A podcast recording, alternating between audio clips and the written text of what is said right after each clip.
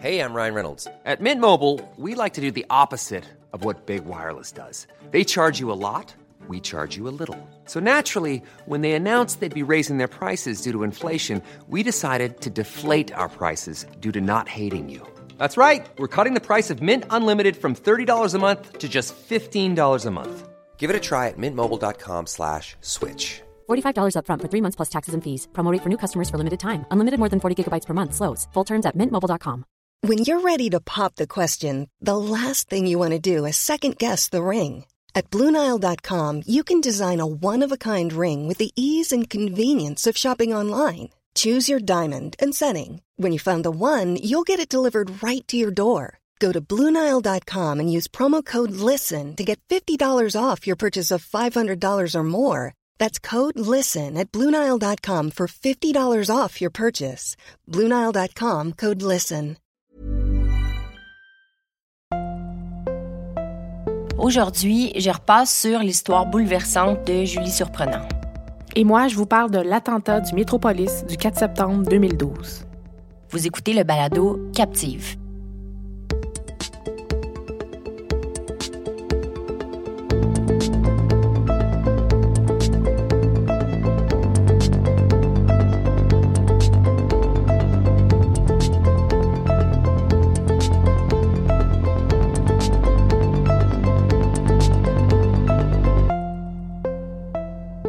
Hey Annie, nous voilà déjà rendus au dernier épisode de la saison. Michel, je le sais. J'ai comme envie de dire que ça a passé vite, là, mais en même temps, vous allez le dire, ça a été une grosse année de travail pour nous, non?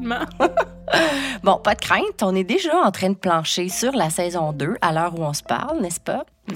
On a encore vraiment beaucoup de choses à raconter. Il s'en passe des affaires malheureuses au Québec. Bien sûr. Bon, c'est vraiment pas fini, même si dans le fond, c'est pas vraiment ça qu'on souhaiterait, qu'il se passe un million de crimes. Non. Mais bon. Et pour le moment, je voudrais quand même prendre deux secondes de temps d'antenne pour remercier du fond du cœur notre fabuleux technicien à l'enregistrement et à l'habillage sonore, qui est aussi le propriétaire du fantastique studio Madame Wood à Montréal où on enregistre les épisodes et accessoirement mon amoureux et aussi le père de mon enfant, le très grand Vincent Blain. Sans lui, euh, Captive sonnerait probablement comme un message confus sur votre répondeur. Fait que euh, merci Vincent pour toutes les heures que tu mets dans ce projet. Bon. Alors, pour le dernier épisode de la saison, je m'attaque à un gros, gros cas. Je pense qu'il s'agit en fait du cas qui symbolise tous les autres cas de disparition au Québec. C'est comme la figure emblématique, le tristement, des histoires sordides et irrésolues des dernières années ici. Sans plus tarder, on se lance, la voici, la terrible histoire aux mille revirements qui entoure la choquante disparition de Julie Surprenant. On se transporte en 1999, le 15 novembre plus précisément. Ce soir-là, Julie passe la soirée à la Maison des Jeunes de Terrebonne, sur la rue Hauteville, comme à presque tous les lundis soirs d'ailleurs. Ce qu'il faut savoir, c'est que Julie Surprenant, du haut de ses 16 ans, c'est une fille extrêmement enthousiaste et engagée. Elle est impliquée dans la maison des jeunes, est impliquée dans les activités parascolaires de son école. Bref, une jeune fille souriante, extravertie, qui adore les gens, qui adore la vie qui bouge vite. Disons qu'on est loin du cliché de l'ado bougonneuse, habillée en noir, qui veut jamais rien faire. Ce soir-là, Julie, avec sa belle grosse tête bouclée, elle porte une jupe fleurie, des longs bas aux genoux, un foulard bleu poudre à motif blanc, une veste verte puis un manteau de cuir brun. Elle a une personnalité extrêmement colorée, dedans comme dehors, tout le temps. Donc, vers 20h30, elle quitte la maison des jeunes avec une amie en autobus. Elles descendent toutes les deux à la galerie de Terrebonne où Julie doit prendre un dernier bus pour se rendre chez elle, la ligne 25A, qui va la descendre à l'île Saint-Jean où elle habite avec son père sur la rue de Castille. Elle prend le bus à 20h52 et elle en descend à 20h56. Et c'est là, Annie, à la descente de l'autobus, à 50 mètres de chez elle à peine, qu'on a perdu pour toujours la trace de Julie Surprenant. Ce soir-là, quand il se rend compte que Julie n'est pas rentrée, Michel Surprenant, son père, tient pour acquis qu'elle est probablement juste partie chez sa mère, simplement. Selon ce que j'ai compris, il revient trop tard chez lui pour oser téléphoner chez la mère de Julie, là, question d'éviter de réveiller tout le monde. C'était pas rare, en fait, que Julie se promène d'une place à l'autre, entre chez sa mère et son père, fait que Michel en fait pas de cas. C'est le lendemain, le 16 novembre, qu'il se rend compte, lui et son ex, que Julie manque à l'appel. Elle est pas à l'école, son chum l'a pas vu non plus. Bref, personne a eu de ses nouvelles depuis la veille. Ils appellent les policiers de Terrebonne rapidement, puis le transfert du cas de Julie à la Sûreté du Québec est immédiat. L'enquête commence en à peine quelques minutes. Presque sur le champ, l'hypothèse de la fugue est à peu près complètement exclue à cause du profil presque exemplaire de Julie. Annie en voilà un exemple formidable de la différence de traitement des affaires de dispersion qui sont pourtant similaires. là. Oui. On l'a vu au fil des épisodes que souvent les parents sont complètement impuissants devant les forces de l'ordre qui peinent à réagir quand on leur signale la dispersion. Hein?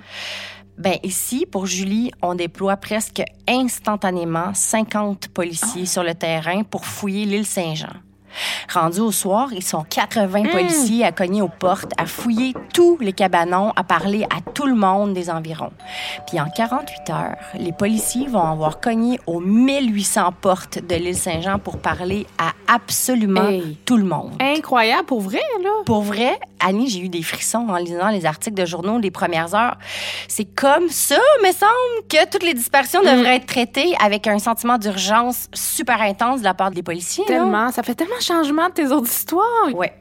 D'ailleurs, dans l'épisode de Homicide, l'affaire Julie Surprenant que j'ai visionné sur Vimeo, Michel Surprenant se confie qu'il était complètement dépassé par l'ampleur du déploiement policier.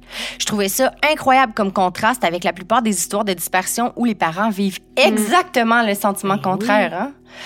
Fait que la SQ va même jusqu'à installer un poste de commandement pas loin de l'arrêt de bus, dans le temple des témoins de Jéhovah, pour s'assurer d'être sur place 24 heures sur 24 puis pouvoir transiger toutes les informations sans délai, là, sans perdre une seconde. Voici ce qu'ils arrivent à bâtir comme ligne du temps dans les premières heures de l'enquête. Ils savent que Julie a pris le bus comme prévu. Le chauffeur se souvient très bien avoir fait monter Julie à bord. Il a discuté avec elle le temps du court trajet parce qu'elle était assise en avant, proche de lui. Il l'a descendu à 20h56 à son arrêt. Il se souvient aussi que dans l'abribus, il y avait un homme qui attendait. Arrête, là. Ouais, le chauffeur s'en souvient parce qu'il a demandé Coudon, montes-tu L'homme lui a fait signe la tête que non. Le chauffeur a trouvé ça assez bizarre, compte tenu qu'il était le dernier bus à passer par là ce soir-là. Mais qu'est-ce que ce gars-là attendait si c'était pas l'autobus? Oh my God. Il va y avoir un portrait robot de fait de cet homme-là. Annie, je sais pas si tu te souviens de l'avoir vu. Regarde, je te le Hey, montre. Moi, je m'en suis souvenu tout de suite, là. Ah, et oui, ça me dit quelque chose. Eh, mon Dieu.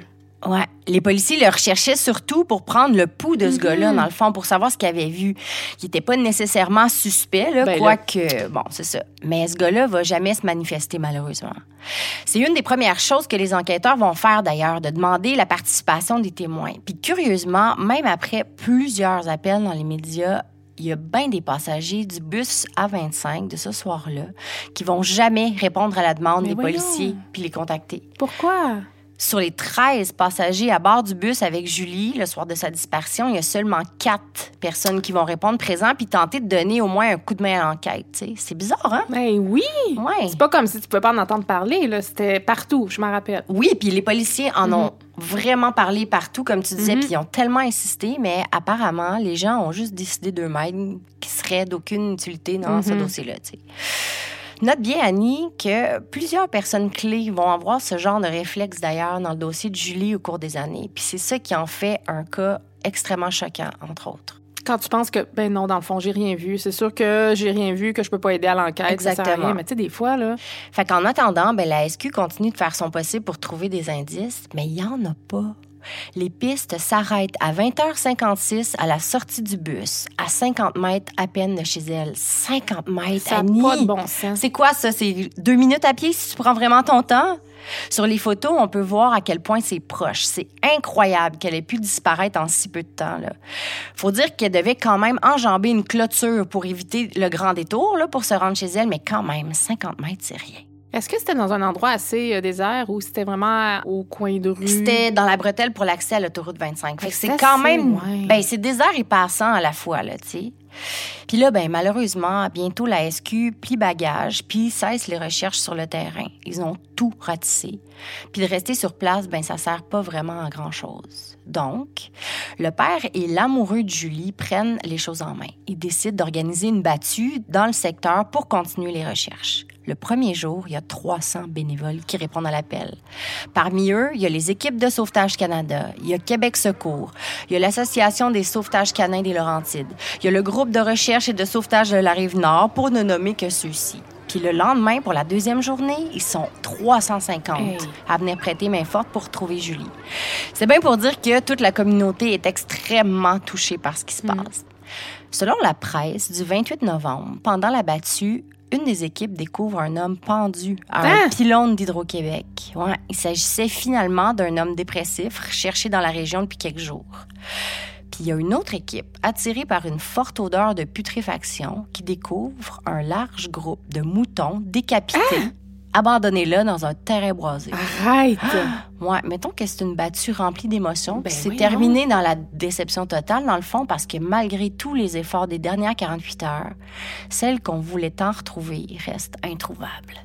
Puis, une nouvelle piste. Il y a des témoins qui passaient en voiture ce soir-là qui auraient vu non pas un, mais deux hommes dans l'abribus où Julie a été vue la dernière fois. Mieux encore, on aurait vu une jeune femme aux cheveux bouclés entrer dans une voiture blanche. Il y a des nouveaux portraits robots qui sont lancés en conférence de presse. Ils ont été réalisés, en fait, avec la collaboration de ces témoins-là sous hypnose. Ah! Ouais, on lance aussi un portrait de ce que portait Julie ce soir-là. Là, Annie, je sais pas pour toi, je vais te montrer euh, le portrait. Mais j'ai comme l'impression, sur une note super personnelle, qu'ils auraient pu peut-être un petit peu mieux faire sur ce coup-là.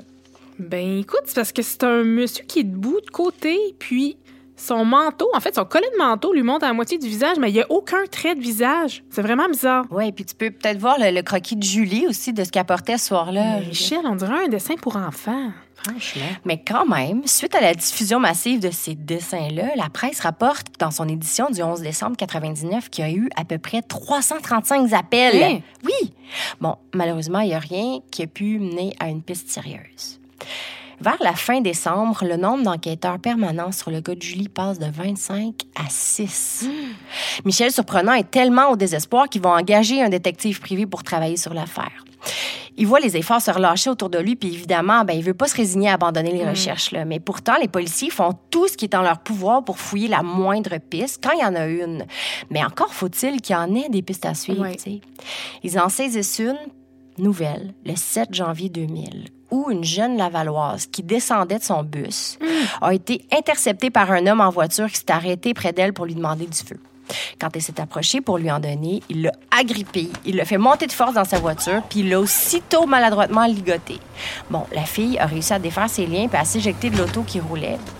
C'est quand même incroyable, non? Oui, est-ce que c'est une voiture blanche? C'est pas mentionné, mais ce genre de scénario d'horreur-là, on s'entend là qui a eu lieu à quelques mois d'intervalle de la disparition de Julie, à la sortie d'un bus, pas trop loin non plus. Là, Laval-Terrebonne, c'est à peine à quoi, une trentaine de kilomètres, là? Oui.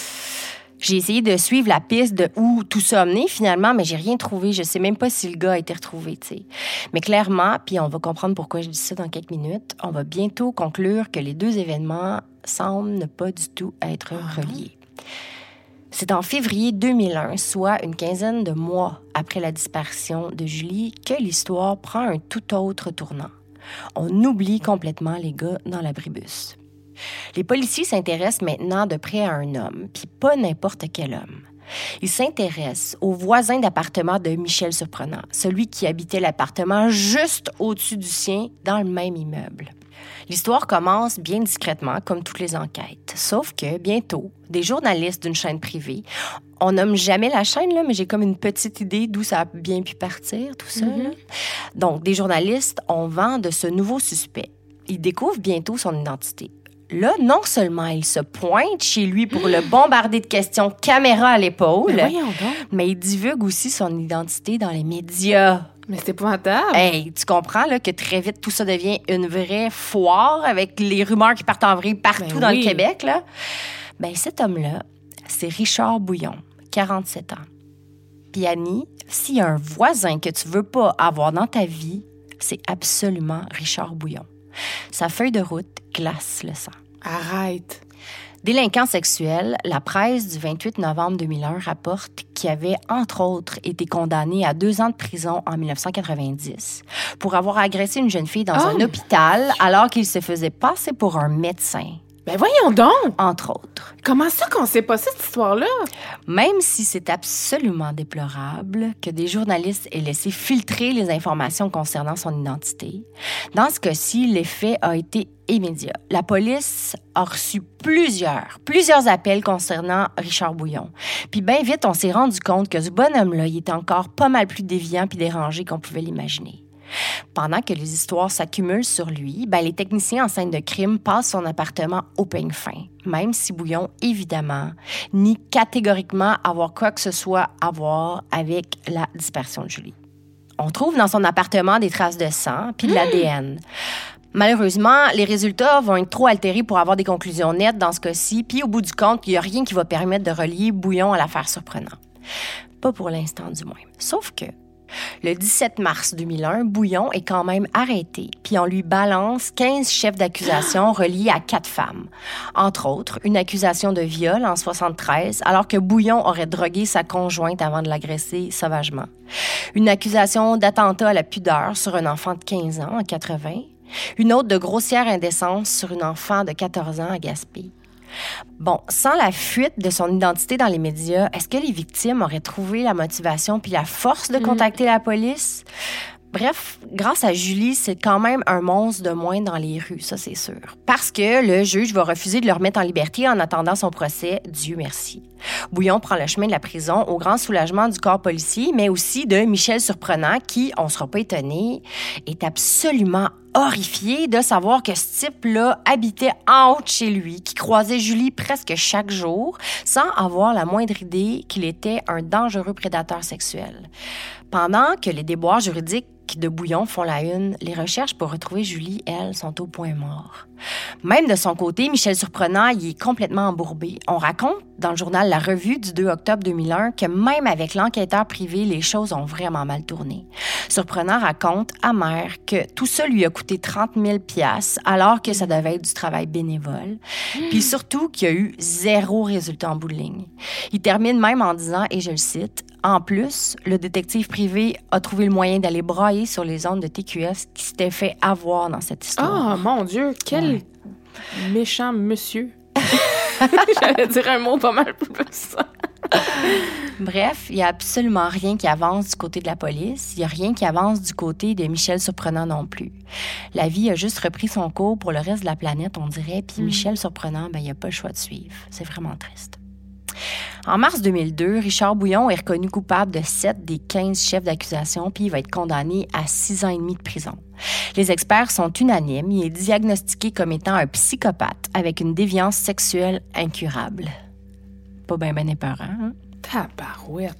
On va d'ailleurs aller plusieurs fois en cours pour le faire déclarer délinquant dangereux, puis s'assurer comme ça qu'il passe en prison une peine qui peut être d'une durée indéterminée. Donc, on n'aurait pas à le relâcher après six ans et demi si on considérait qu'il est encore une menace. Malheureusement, on va pas y arriver. Il garde le titre de délinquant en contrôlé, qui va quand même lui permettre de sortir à la fin de sa peine, mais avec des conditions un peu plus nichées. Je sais pas ce que ça prend, là, pour vrai, pour garder ce genre de monstre-là en dedans pour toujours, mais bon, on dirait de toute façon que depuis quelque temps, il n'y a plus grand-chose du système judiciaire au Québec qui m'étonne quand on parle de crimes Ouais, sexuels. Totalement. Mais finalement, ce débat juridique-là sur le titre de Bouillon aurait été en vain parce qu'il meurt d'un cancer le 21 juin 2006 en emportant avec lui dans la tombe la vérité sur son implication ou non dans la disparition de Julie. C'est du moins la pensée généralisée pendant cinq longues années, au terme desquelles, en janvier 2011, l'affaire revient sur la sellette d'une façon à la fois spectaculaire et horrifiante.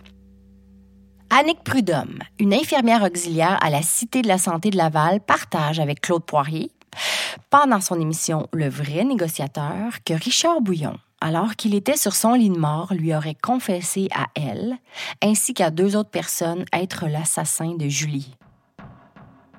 Si t'es comme moi, Annie, t'as la tête qui tourne en ce moment? Je suis tellement fâchée. Ben, c'est ça. Tu te demandes pourquoi la dame sort de son sac cette information cinq ans plus tard à Claude Poirier? À Claude Poirier, plutôt mon qu'à la prochain commentaire. Ouais, plutôt qu'à la police. Ben, c'est une bonne question. Les policiers d'ailleurs se posent la même question, mais ils frappent un mur quand ils la posent à l'infirmière. Secret professionnel Hey, oblige. faire, là. Elle ne dira pas un mot. Mais pourquoi avoir parlé à Claude Poirier? Bon, ce qu'elle raconte. Bouillon aurait dit à plusieurs reprises sur son lit de mort qu'il voulait parler à Claude Poirier. L'infirmière a toujours pensé que cette rencontre-là avait réellement eu lieu, puis que le chroniqueur avait eu la version de Richard Bouillon. Sauf que ce qu'elle savait pas, c'est que la demande de rencontre entre Claude Poirier et Richard Bouillon a été refusée par les autorités au moment où Bouillon vivait ses dernières heures. Donc, depuis cinq ans, Annick Prudhomme était certaine que Claude Poirier l'avait rencontré, Bouillon. C'est quand elle a appris que la rencontre avait été refusée qu'elle l'a contacté pour lui confier sa version. Tu sais, là, quand je te disais que tout le monde avait eu l'air de penser qu'eux autres, ce qu'ils savaient, ça apporterait rien au dossier, puis de toute façon, blabli, blabli, là, ben c'est ça. Bref, ces révélations-là sont tellement grandes puis causent un tel cafouillage que le bureau du coroner en chef du Québec réclame la tenue d'une enquête publique sur cette histoire-là. Question, bon, de clarifier tout ça, mais aussi oui. de faire la lumière sur ce qui s'est passé pendant les dernières heures de Julie, mais aussi pendant les dernières heures de Bouillon. L'argument du secret professionnel tient plus la route. Les infirmières sont désormais obligées de parler. Ben oui, j'espère. Ouais. L'enquête publique se tient donc les 13 et 14 mars 2012 au Palais de justice de Laval. Je te résume en gros ce qu'on apprend dans le rapport d'enquête qui en résulte. Rapport rédigé par maître Catherine Rudel-Tessier, qui est coroner et qui est paru en septembre 2012. C'est vraiment, vraiment facile d'y accéder. D'ailleurs, sur le web, n'hésitez pas à aller le lire. C'est passionnant. Donc, l'infirmière auxiliaire Annick Prudhomme explique encore une fois que Bouillon a confessé avoir tué Julie avant de la mettre dans un sac de hockey rempli de briques et de la jeter dans la rivière des Mille-Îles en face d'une église à Terrebonne. Elle était hyper mal à l'aise de ces confessions-là, on peut bien l'imaginer, mais pense quand même au contexte, OK? Tout le personnel de la Cité de la Santé sait à qui il a affaire, là, quand Richard Bouillon est hospitalisé. Ils l'ont googlé, ils savent. On sait qu'il est un dangereux prédateur, même s'il est en phase terminale. Il est menotté à son lit. Il y a des gardes de sécurité avec lui 24 heures par jour. Puis d'ailleurs, le personnel a comme ordre formel de ne pas engager la conversation avec Bouillon. Fait qu'imagine-toi un peu, là, je sais pas, t'es en train de changer son soluté dans ces conditions-là, puis le malade se met à te dire des affaires de même. C'est comme intense, en tout cas. Comment tu peux garder ça pour toi? Elle l'a pas gardé pour elle. Prud'homme est quand même allée parler à ses supérieurs. Mais encore une fois, elles insistent sur le fait qu'elles étaient toutes dans l'impression que les agents avaient entendu. Puis aussi que Claude Poirier allait le rencontrer, là. Puis ça, ben, c'est en plus d'être sous le sceau du secret professionnel, c'est interdit de divulguer sans son accord ce qu'un patient raconte à son personnel soignant, à moins, il y a une exception, d'apprendre que la vie de quelqu'un en dépend. Donc, selon elle, les infirmières avaient absolument pas d'affaire à se mêler de ça. Annick Prudhomme raconte qu'il y a aucune chance pour que les gardes ce jour-là aient pas entendu ce qu'elle elle a entendu. Mais pourtant, il y a absolument rien à ce sujet-là dans le journal de bord des gardes Ben qui était sur place. Ouais, ça aussi c'est bizarre. Vient à la barre des témoins de l'enquête une autre employée de la Cité de la Santé, Joanne Dubois, une préposée aux bénéficiaires qui, elle aussi, a reçu les aveux de Bouillon. Je la cite. Il m'a regardé droit dans les yeux, puis il m'a dit C'est moi qui l'ai tué, Julie. Hey. Imagine. On apprend toujours dans le rapport de la coroner que l'enquête policière est remise à l'avant à partir de la confession de l'infirmière à Claude Poirier. Donc, il y a des plongeurs de la SQ qui repartent tout de suite sous la rivière des Mille-Îles pour fouiller à l'endroit désigné par les témoins. Mais Annie, là, ça fait combien de temps? là? 12 ans. 12 ans. Ça- on parle de 12 ans plus tard, là. C'est vrai. Dans une rivière où le courant est extrême, voyons. tu sais. Comme on se l'imagine, on n'a rien trouvé. Le rapport finit par se pencher sur deux questions vraiment primordiales dans le dossier de Julie, sur ses ratés surtout. Sans y répondre, la coroner met de l'avant la problématique, premièrement, du secret professionnel. Imagine comment le dénouement aurait été différent si tout de suite, celles qui ont reçu les confessions avaient réagi autrement, sans craindre une réprimande de leur ordre pour avoir brisé le secret professionnel. Si la police avait su, si Claude Poirier avait su, même Michel Surprenant, il a supplié les policiers dans le dossier de voir Bouillon quand il a su qu'il était sur son lit de mort. Mais ça aussi, ça a été refusé. On a perdu une occasion unique d'enfin mettre un peu de vérité sur cette histoire-là. Puis là, ben, il est mort. Fait que qu'est-ce que tu veux faire? Est-ce que tu crois que c'est vrai ce qu'il a dit? Je pense que c'est vrai. Moi aussi. L'autre grave problématique sur laquelle le coroner se penche, c'est l'accès à un registre des délinquants sexuels. Michel Surprenant se bat avec raison depuis des années pour faire rendre public ces registres-là, qui existent, là, bien entendu, ça existe, mais évidemment sont interdits d'accès à part pour certaines personnes autorisées, puis seulement avec la plus grande prudence. Pourtant, Michel Surprenant est sans équivoque là-dessus. Jamais il aurait emménagé avec sa fille en dessous d'un psychopathe, prédateur sexuel récidiviste. Voyons, là. Non. Je pense que tout le monde est d'accord là-dessus. Là. De toute façon, on aimerait vraiment mieux savoir si nos voisins ou nos collègues sont potentiellement un danger pour nous, nos familles. Mais de l'autre côté, par exemple, t'imagines le potentiel explosif de ça? Ouais. Les citoyens qui partent à la chasse aux pédophiles, qui se font justice eux-mêmes, les répercussions pourraient être incroyablement dégueu là, pour des gens qui, dans le fond, en principe, ont payé leur crime à la société, une Ben. fois remis en liberté. Mais ça pose la question, qu'est-ce qu'on doit prioriser, la sécurité publique ou le droit individuel? Mm. Ouais. C'est une question, de toute façon, tellement complexe, Ouais. tellement épineuse. Je suis absolument pas étonnée que la coroner ait choisi de pas se prononcer là-dessus, mais elle soulève quand même ça. Michel Surprenant continue de militer pour sa fille. En 2002, il s'est associé avec Pierre-Hugues Boisvenu, qui est maintenant sénateur, mais qui est surtout papa de Julie Boisvenu, qui a été assassinée plus tôt cette année-là. Ensemble, ils ont fondé l'Association des familles de personnes assassinées ou disparues, qui vise à aider les familles qui, comme eux, vivent avec cette énorme peine-là d'avoir perdu quelqu'un face à ce genre de crime, les pires crimes en fait. Quand on l'interroge à savoir s'il pense que Bouillon est l'assassin, il répond au Nouvelliste du 15 mars 2012 qui est sûr à 95 mais que dans le fond, on ne pourra jamais savoir. Dans l'épisode de Homicide, l'affaire Julie Surprenant, il termine l'émission en racontant que la veille de sa disparition, Julie avait fait un pâté qu'ils devaient manger ensemble dans les prochains jours. Puis lors du tournage, qui était quand même six ou sept ans plus tard, Michel raconte que le pâté est encore dans son congélateur, qu'il n'arrive pas à le jeter, puis qu'il souhaiterait de tout son cœur pouvoir le manger avec sa fille enfin. Cette émission-là date quand même, comme je te disais, mais ça me brise le cœur de m'imaginer que ce pâté est encore là dans son congélateur comme un symbole complètement weird. À quoi s'accrocher dans le fond désespérément, tu sais, après tout ce temps-là.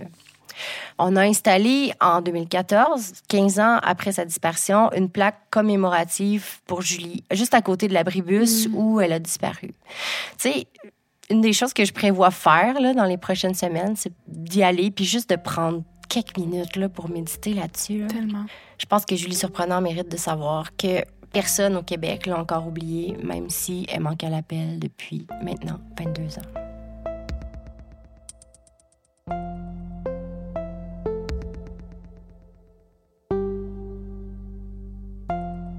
Ben voilà, Michel. la dernière de la saison 1. C'est fou, hein? Ben oui. On en C'était le fun, hein? C'était vraiment le fun. Oui, ça va continuer. Mais je vais te l'avouer, là, ça me mettait un petit peu de pression sur le choix de mon histoire aujourd'hui quand même. C'est Michel, mon amoureux, qui m'a aidé. C'est lui, hein, qui m'avait suggéré de parler de Valérie Fabricant. Toi, t'es entouré de Michel formidable. Oui, j'aime les Michel. Euh, ben, lui, il m'est revenu là avec une autre superbe suggestion. Une histoire, je pense, qu'on connaît tous, mais pas dans les détails tant que ça.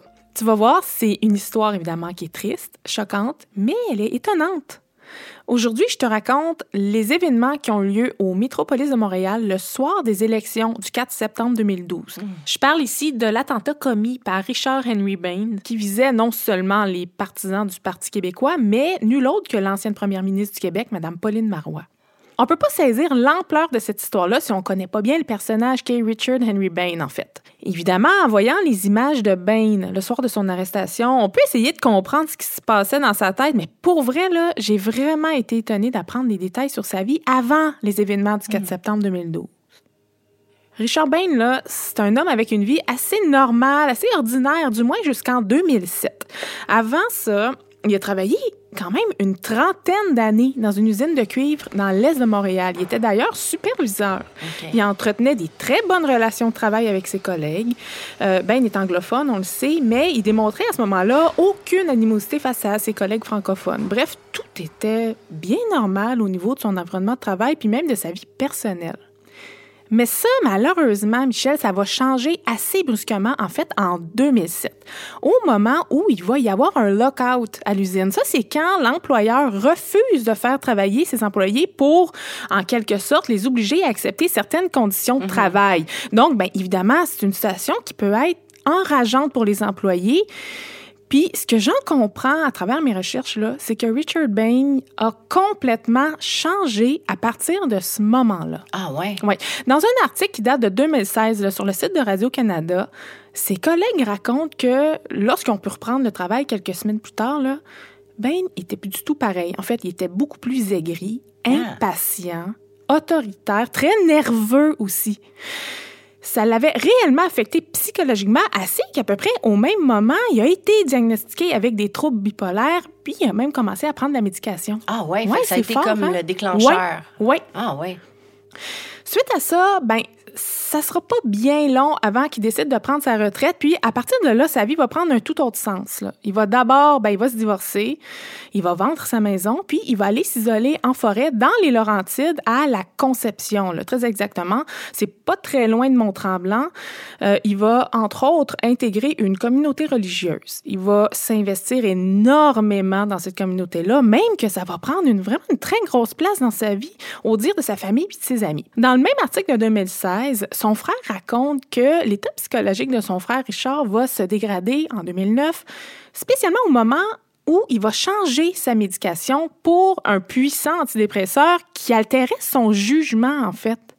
Puis à partir de là, il va développer une vraie paranoïa, Michel, en lien avec la grippe H1N1 qui est apparue à ce moment-là. Je sais pas si tu t'en rappelles. Je m'en souviens tellement. oui. Hey, on est loin là, de la situation épidémiologique qu'on a vécue avec la COVID-19. Mais, Mais là, quand même. Ben, lui, là, il va vraiment craindre une pandémie mondiale. Hey boy.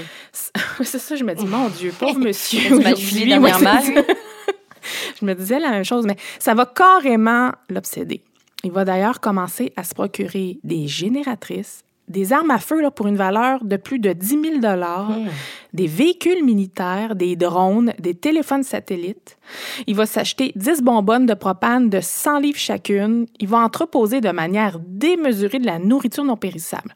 Son frère explique qu'il était impossible à cette période-là de le raisonner ou de le faire changer d'idée. Là. Ben, il était vraiment arrêté sur ses idées, complètement déconnecté de la réalité. Est-ce que tu sais s'il faisait ça tout seul ou aidé de sa communauté Non, religieuse? ou non, quelque ben chose non, comme ça, il semblait être pas mal tout Ok. seul dans ses idées comme Mhm. ça. C'était pas encouragé par sa communauté religieuse, à ce que je comprends. Étonnamment, j'ai été surprise de lire qu'à la même période, Ben était propriétaire d'un centre de pêche, en fait, ouvert aux touristes, puis en plus d'offrir ses services de guide de pêche, puis franchement, apparemment que ça fonctionnait bien, là. C'était un bel endroit, puis ça lui tenait vraiment à cœur. Par contre, ce qu'on apprend dans un reportage sur CBC, c'est que les discussions au moment des excursions de pêche avec des clients, ça prenait toujours une tournure politique, mais vraiment intense, là, puis bizarre. Là. En fait, Ben partageait sa vision politique de l'avenir. Écoute ça, Michel. Lui, il souhaitait fermement que Montréal se sépare du Québec, en fait, qu'il se sépare des séparatistes, pour prendre ses paroles, pour devenir une province indépendante pour vivre dans la paix et l'harmonie. Bain a développé au fil des dernières années une haine envers les séparatistes. En fait, on, va dire les indépendantistes, mais lui, vraiment, il utilisait le terme séparatiste. Euh, faut savoir qu'il y avait des projets d'expansion pour sa petite entreprise de pêche. Il y avait dans la mire des terres de la couronne. Ça, c'est des terres qui appartiennent à l'État, sur lequel il voulait mettre la main éventuellement pour faire grandir son site de pêche pour que ça devienne une pourvoirie. Mais en fait, son projet, là, il a pris une tournure vraiment très politique. Déjà d'avance, c'est vraiment un processus très complexe d'acheter des terres de la couronne. Donc, il a entamé des démarches auprès des députés du Parti libéral qui étaient au pouvoir à ce moment-là, entre autres pour obtenir des dérogations pour faciliter l'acquisition des terres. OK. On ne sait pas si ça allait aboutir à quelque chose, mais une chose est certaine, avec l'élection provinciale qui allait avoir lieu, mettons que Bain devait souhaiter bien, bien fort que le Parti libéral gagne. Mais en fait, pour pas que ça nuise à toutes ces démarches qui étaient en cours, tu comprends? Ah. Bain ne pouvait pas envisager la victoire du Parti québécois. Pour lui, la victoire des souverainistes représentait une menace de un pour son projet de pourvoirie, mais aussi pour l'avenir de Montréal. Il se passait beaucoup de choses dans sa tête. Mais je comprends pas parce que lui, il habitait même pas à Montréal. Mais il a grandi à Montréal, il a habité une trentaine d'années à Montréal. Mais puis, si ça euh, se séparait, lui, il, était du mauvais bord dans sa pourvoirie de bord. Je sais pas trop, c'est bien mêlé. c'est mêlant. Il n'y a pas spécifié où qu'il habiterait suite à son projet d'indépendance de Montréal. Le 4 septembre 2012, le jour des élections, Ben, il va se rendre à Montréal pour aller visiter sa belle-sœur à l'hôpital Royal Victoria. Il va s'informer à savoir à quel endroit se trouve le Métropolis, sachant que les festivités du Parti québécois allaient se dérouler là dans l'éventualité d'une victoire le soir même. Il va s'y rendre trois fois, en fait, durant la journée pour analyser les lieux pour, à des fins d'exploration. Il va même s'informer à un technicien à l'arrière du bâtiment pour savoir si c'est bien là l'entrée des artistes. Ah, boy. Michel, en soirée, surprise, le Parti québécois l'emporte. Pauline Marois devient la première femme au poste de première ministre du Québec. Ça a l'effet d'une bombe pour Charbin, carrément. Entre le moment où il est allé explorer les lieux du Métropolis et la victoire du Parti québécois, ben, il va être retourné chez lui, à la Conception. Tard en soirée, il va reprendre la route vers Montréal. On parle d'un trajet d'environ 1h30. Un petit détail qui laisse présager qu'il va quitter pour longtemps. Il va laisser une très grande quantité de nourriture à son chat. Ben va entre autres apporter avec lui quatre armes à feu. Juste avant minuit, il va se stationner à l'arrière du Métropolis. Il va sortir de son véhicule avec deux armes à feu chargées, puis un attirail pour mettre le feu. Il va se rendre à l'entrée des artistes où quelques techniciens attendent le début de leur corps de travail. On est en plein discours de la nouvelle première ministre Pauline Marois. La salle, elle est pleine à craquer de ses partisans, puis, dans un élan de folie, Ben va tirer une fois vers l'entrée des artistes. En voulant tirer une deuxième fois, en fait, son arme s'enraye. L'unique balle qui va être tirée va atteindre le technicien de scène Denis Blanchette, 48 ans, qui va malheureusement être tué sur le coup. Écoute, C'est incroyable. la balle, elle va traverser le corps de M. Blanchette de droite à gauche. Puis le projectile va malheureusement lacérer le cœur, les deux poumons, puis des artères de M. Blanchette. La même balle va aussi atteindre un deuxième technicien, Dave Courage, 27 ans, qui lui va être blessé grièvement. La balle, là, elle l'a atteint à la hanche, elle lui a déchiré une partie du rectum, puis elle lui a carrément fait exploser le coccyx. T'imagines l'arme qu'il a utilisée pour faire autant de dommages? Une seule Une balle. seule balle. Dieu merci, ça s'est enrayé. Des gens sur place vont avoir le réflexe incroyable de fermer la porte pour empêcher Richard Bain d'entrer, puis à ce moment-là, il va essayer de mettre le feu vis-à-vis de la porte. D'ailleurs, Michel, j'ai lu dans un article sur le site de Radio Cannes que Bain avait déclaré vouloir mettre le feu au Métropolis pour, et je cite l'article, obtenir le même résultat que lors de l'incendie criminel du Café Bluebird en 72 à Montréal. Là, pour ceux qui savent pas de quoi je parle, là, de quelle tragédie il s'agit, là, allez de grâce écouter notre épisode numéro 3, vous allez comprendre l'ampleur. C'est une idée diabolique. Je suis sans mots. Ouais. Il va d'ailleurs mettre le feu. Donc, les policiers vont rapidement intercepter Bain. Je trouve ça étonnant qu'il n'ait pas été intercepté avant. On parle quand même d'une cérémonie politique, d'un rassemblement avec la première ministre. Comment ça se la fait? sécurité Ben, vraiment me semble. euh, intense. Bref, ils vont l'intercepter. Lui, il va essayer de tirer sur eux avec sa deuxième arme qui va s'enrayer aussi. Il va jamais réussir finalement à tirer une deuxième fois.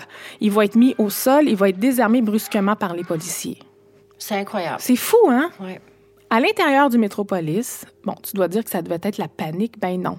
Il y a des milliers de personnes qui célèbrent la victoire de Mme Marois. Personne entend réellement la détonation. Par contre, on le sait, on se rappelle les images célèbres. Hein? Mme Marois, elle se fait couper son discours d'un coup sec. Ses gardes du corps l'escortent vers l'arrière-scène. Elle se demande ce qui se passe. Alors, on ne sait absolument, on a vu euh, des gardes du corps de Mme Marois Intervenir. intervenir, euh, qui l'ont... euh, Pendant plusieurs minutes, les partisans, les journalistes dans la salle vont se questionner. Ça devait pas être bien, bien rassurant à ce moment-là.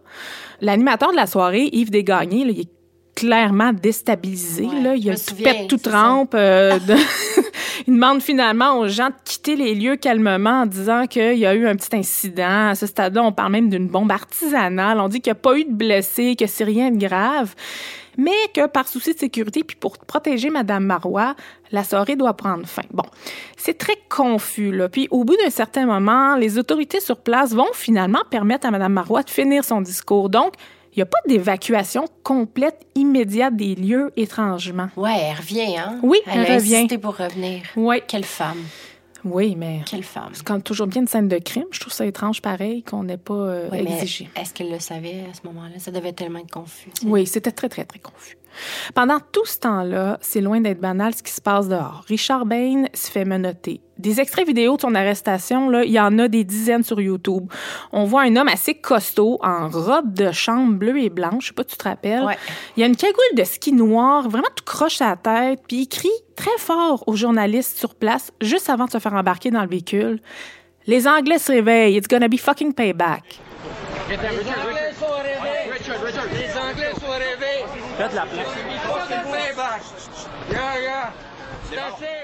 Cet extrait-là va jouer en boucle plus tard à son procès.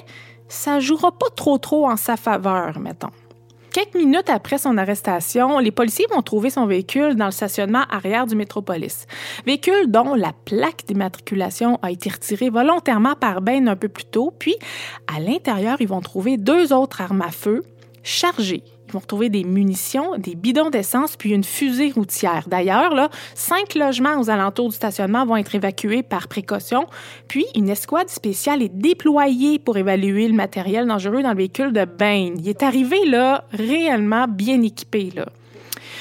Ce qui est intéressant dans l'enquête là, c'est que la SQ et les policiers de la ville de Montréal vont travailler ensemble. Dans l'article de la presse au lendemain des événements, on explique que la portion homicide est prise en charge par le SPVM, mais en raison des paroles de Bain au moment de son arrestation puis de la présence de la première ministre sur les lieux, ça va prendre une dimension politique. Donc, la SQ va prendre en charge ce qui touche la sécurité d'État.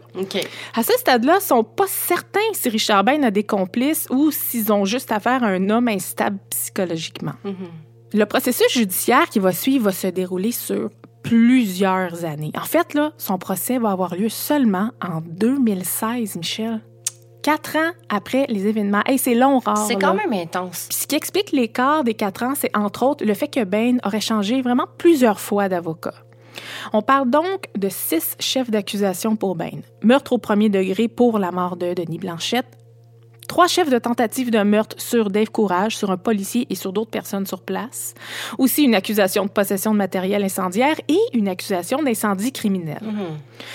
Comme on s'y attend, Bain va plaider non coupable à ses chiffres d'accusation. La défense va tenter de prouver que Bain est non criminellement responsable de ses actes en raison de son état psychologique au moment des faits.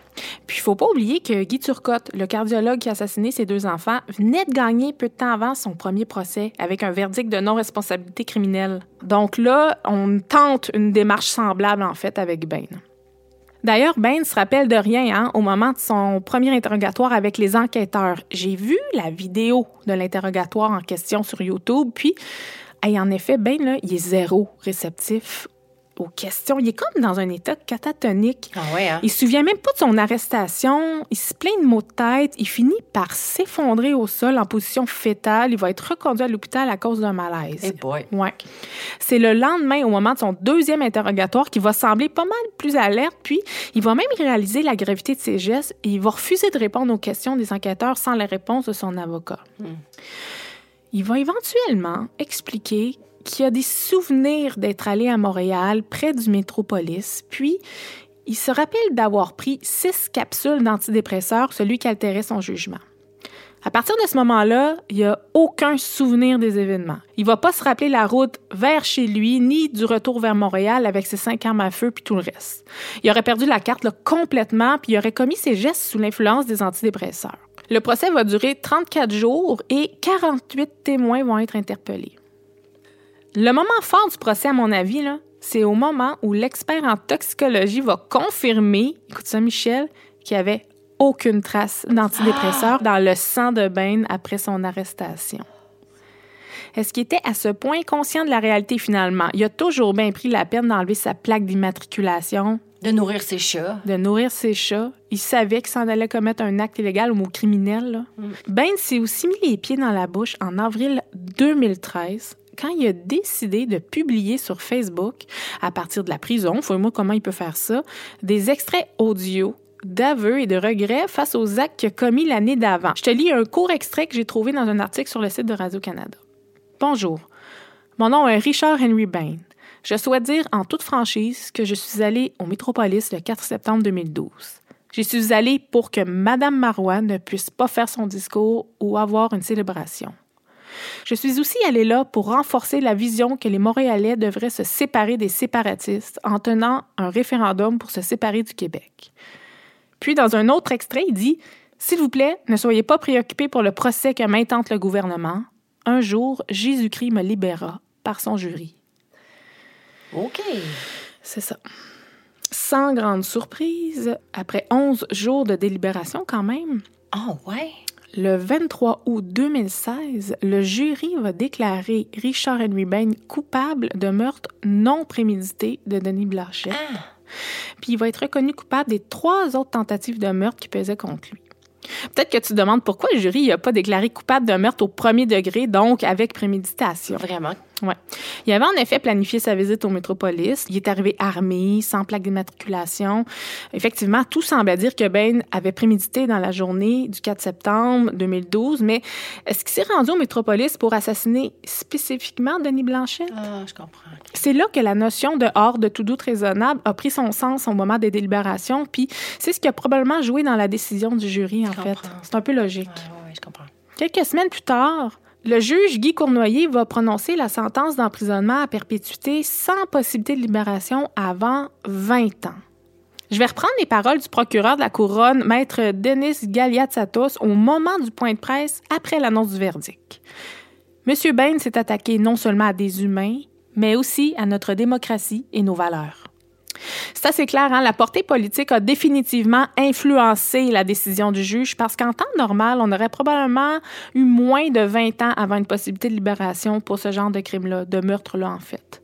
En 2019, la Cour suprême va refuser la demande d'autorisation d'appel de Richard Bain. Il a maintenant autour de 70 ans aujourd'hui, je pense. Il poursuit toujours sa peine à perpétuité d'ici sa demande de libération conditionnelle. Moi, je trouve qu'on parle très peu de lui aujourd'hui. Ouais. Trouves-tu? Vraiment. On va se rappeler davantage de sa victime, Denis Blanchette, qui, au dire de ses collègues de travail ce soir-là, serait mort en héros en voulant empêcher d'entrer un Richard Bain délirant et armé. Sa mort aura protégé, en fait, des milliers de fêteurs puis des personnalités politiques, dont la première ministre, Pauline Marois. Hey, mais ça, t'imagines le carnage. T'imagines-tu? Sa mort va d'ailleurs être honorée dans les semaines qui vont suivre l'attentat grâce à un concert bénéfice qui va permettre de ramasser des dons qui vont être remis à sa famille pour aider à l'avenir de sa petite fille qui avait Wow. 4 ans à l'époque, Amy. On parle d'une belle brochette d'invités quand même. Là. Céline Dion, Ben Harper, Louis-Jean Cormier, Patrick Watson, Dumas, Martha Wainwright, Rufus Wainwright, Cire Pathétique, Cœur de Pirate, Yann Kelly, Vincent Vallière et Arcade Fire. Ouais. Gros show, hein? Ouais. Il y a aussi une portion de la somme ramassée ce soir-là qui va être remise à Dave Courage, le deuxième technicien qui a été blessé. Cet événement-là, il va envoyer un message d'espoir pour, en quelque sorte, faire un pied de nez à Richard Bain puis à ses fabulations politiques, je pense. Ouais, vraiment. faut savoir aussi que M. Blanchette a eu droit à une cérémonie de commémoration nationale à l'église Saint-Donat dans le quartier Mercier-Hochelaga-Maisonneuve. Il y a eu beaucoup de monde. Madame Marois aussi était là. En fait, je savais pas, mais Denis Blanchette est devenu le premier citoyen à recevoir ce genre de commémoration-là de la part de l'État. C'est très touchant. C'est vraiment touchant. Ouais. Je suis persuadée que sa fille Amy, qui doit avoir aujourd'hui autour de 13 ans, doit parler fièrement de son papa, de qui la mort a touché tout le Québec le soir des élections du 4 septembre 2012. Vous venez d'entendre le dernier épisode de la saison 1 de Captive. La deuxième saison est déjà en cours de production, alors continuez de nous suivre sur toutes nos plateformes pour surveiller la suite. Si vous avez aimé Captive, on vous invite fortement à aller l'indiquer sur les plateformes d'écoute en nous accordant une note de 5 étoiles. En plus de nous faire vraiment plaisir, ça va nous aider à maintenir une belle visibilité pour la suite. Si par miracle vous avez des informations sur la disparition de Julie, dépêchez-vous de contacter la SQ au 1-800-659-4264. Captive est enregistrée au studio Madame Wood à Montréal. Idée originale de Michel Ouellette et Annie Lorrain. Montage et habillage sonore, Vincent Blain. thème musical, l'indice.